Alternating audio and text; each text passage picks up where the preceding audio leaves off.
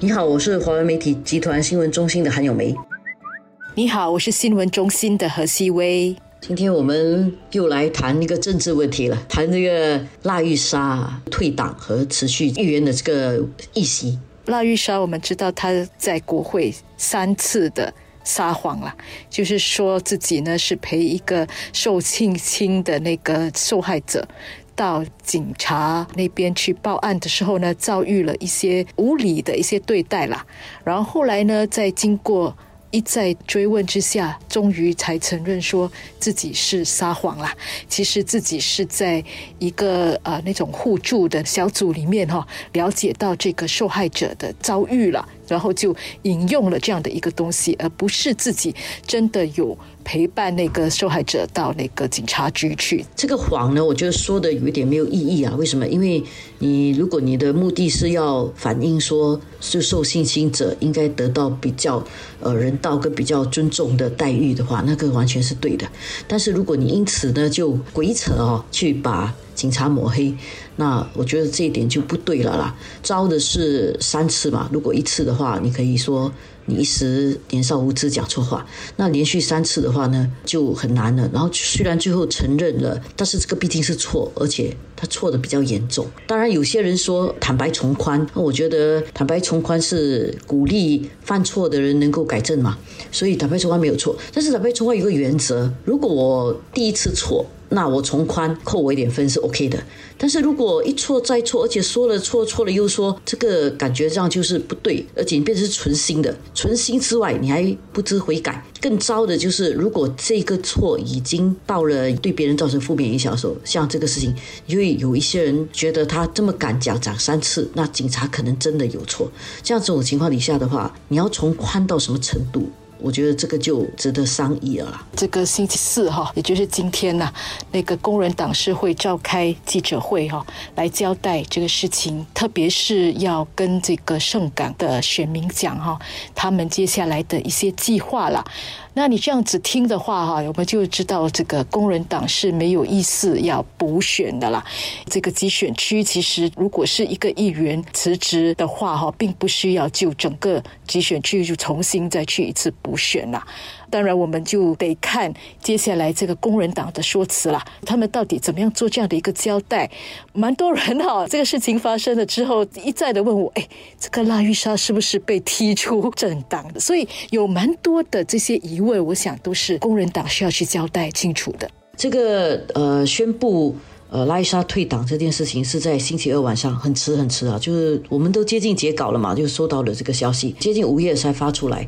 然后发出来的时候呢，也没有讲圣港补不补选，他只是讲说，OK，下来圣港的事情，呃，我们会照顾。我想这个你会照顾照顾多久呢？这个东西其实还没有确定的。他可以说我们可以继续照顾，他也可以说不要，我们决定应该要补选，给选民多一次选择的机会。可能我当时选的时候，我对你有这个非常高的要求，然后。挺美好的想象，后来发觉其实不是这样。这样我是不是有个机会可以重新选过？当然也有可能是我是一个坚定的支持者。那不管你怎么样，虽然犯错，但是错了之后知错能改，我怎么样都会给你 second chance 的 transfer chance。所以，所以也可能有这样的一种选民的情况。所以在宣布拉伊莎退党跟持续议员议席的时候。觉得工人党当下可能不能够决定他们到底是不是要补选，我觉得他可能是这样，因为如果他真的决定的话呢，记者会也不应该是拖到星期四才举行啦。虽然说他们都很忙啊，每个议员都很忙，我知道，但是别担心毕竟是一个全职的议员，现在开会有很多方式，也不一定说需要很长的时间。像这样的事情，如果作为一个政党，昨天应该是欧也开会，今天可以决定了，所以为什么还要拖一天呢？我我一种感觉就是他们还需要去知道一下民间的反社会的反应之后，他们才做出判断。我觉得这个是他们的一种政治的盘算。其实拉玉莎接见选民的时间就是在星期三晚上，所以也就是说呢，虽然现在接见选民是通过 Zoom 的方式了，就是在网上的一些做法哈，或许会有一些选民，他们还是会向拉玉莎要求援助啊、给反馈啊等等，那刚好就是这个时间，他们可以去做这件事情。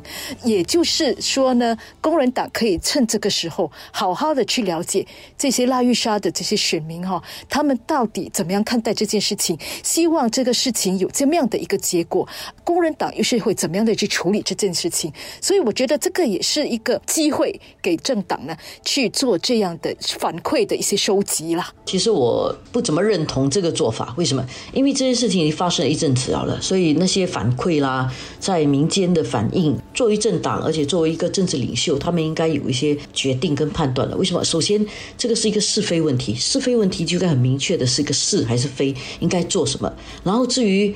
刀要切在哪里？就是说你的惩罚要到什么程度啊？这个你倒是可以去做一些反馈，但是这个反馈其实应该已经做到了啦，已经过了好一阵子了，整个月都有了吧？这么长的一段时间。有一些判断啊，有一些决策啦，你应该用一个很正直的标准去衡量的。如果你拖得越久，越要知道反应的话，就给我感觉上你不是做一个正确的判断，你可能是在做一个 politicking，就是你接着做政治盘算。老实说，我觉得新加坡的政治比较简单，我们都希望有一个比较高标准。不管什么政党都会做错的，即使是执政党，他也有错。但是他错了之后呢，他肯定也会做政治盘算。但是他的盘算呢？他是盘算小利益打小算盘，还是盘算大利益？我觉得这点是蛮重要的。因为盘算大利益的话，你考虑到的会是整个新加坡的政治气氛会因此而怎样？做小算盘的话呢，考虑就是我个人这个政党的政治利益是这样。所以我觉得这些问题，我希望记者会上啊，各位同事帮忙啊，去去问一下。但是我觉得呢，工人党这次先公布拉玉莎退党，还有辞去议员职务这样的一个做法，至少有一个好处就。是你掌握了主导权，因为之前整个事件是交给那个特权委员会去处理。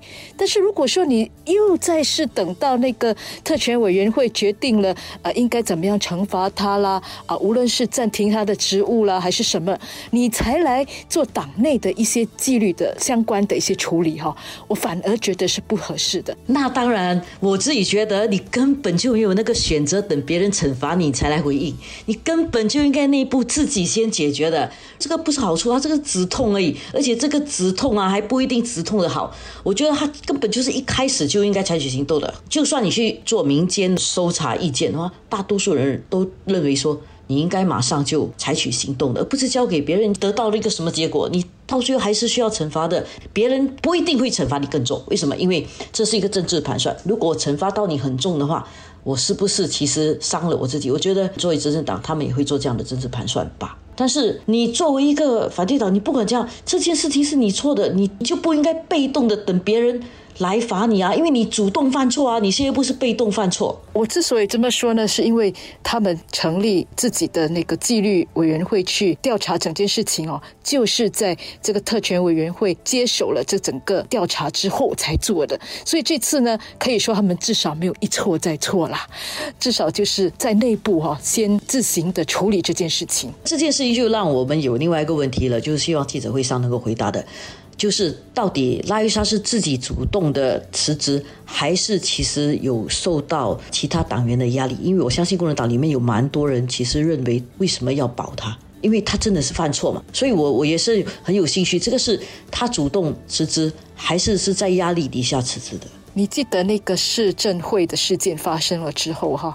同样的，我这次有一点点这样的一个观察，就是说市政会的事件发生了之后，那些在阿育尼集选区的选民啊，他们反而不会觉得说太在意，就是说，哎，我的议员还是 OK 的，他们还是很好的管理这样的一我们的市政会啊，大小的事务都还是井然有序这样子，反而是可能就是整个新加坡其他选区的居民会更担心，会觉得说他们现在这样子，如果到我的选区来。我还要选他们吗？这样的一个情况，我觉得这个两个事情是不一样的。第一个是事务性的，就是市政会的问题是事务性的，然后是一个能力的问题，就是说我们天生不要太过 elitist 啊，就是不要太过精英主义啊，觉得什么东西都要做到一百分。所以有些时候呢，因为个人能力跟经验不足，可能会犯错，这个是 OK 的。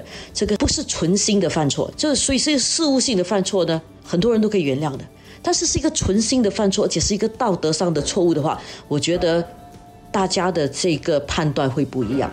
这两件事情本质上是不同的。可能这两件事情，在有这个投票权的新加坡人都会很注意，看他们到底怎么样处理。你在党内对于你的代议士的那些标准，他的要求，他的条件究竟是怎么样的一个情况？我想这个整个新加坡的选民哦都会非常的留意。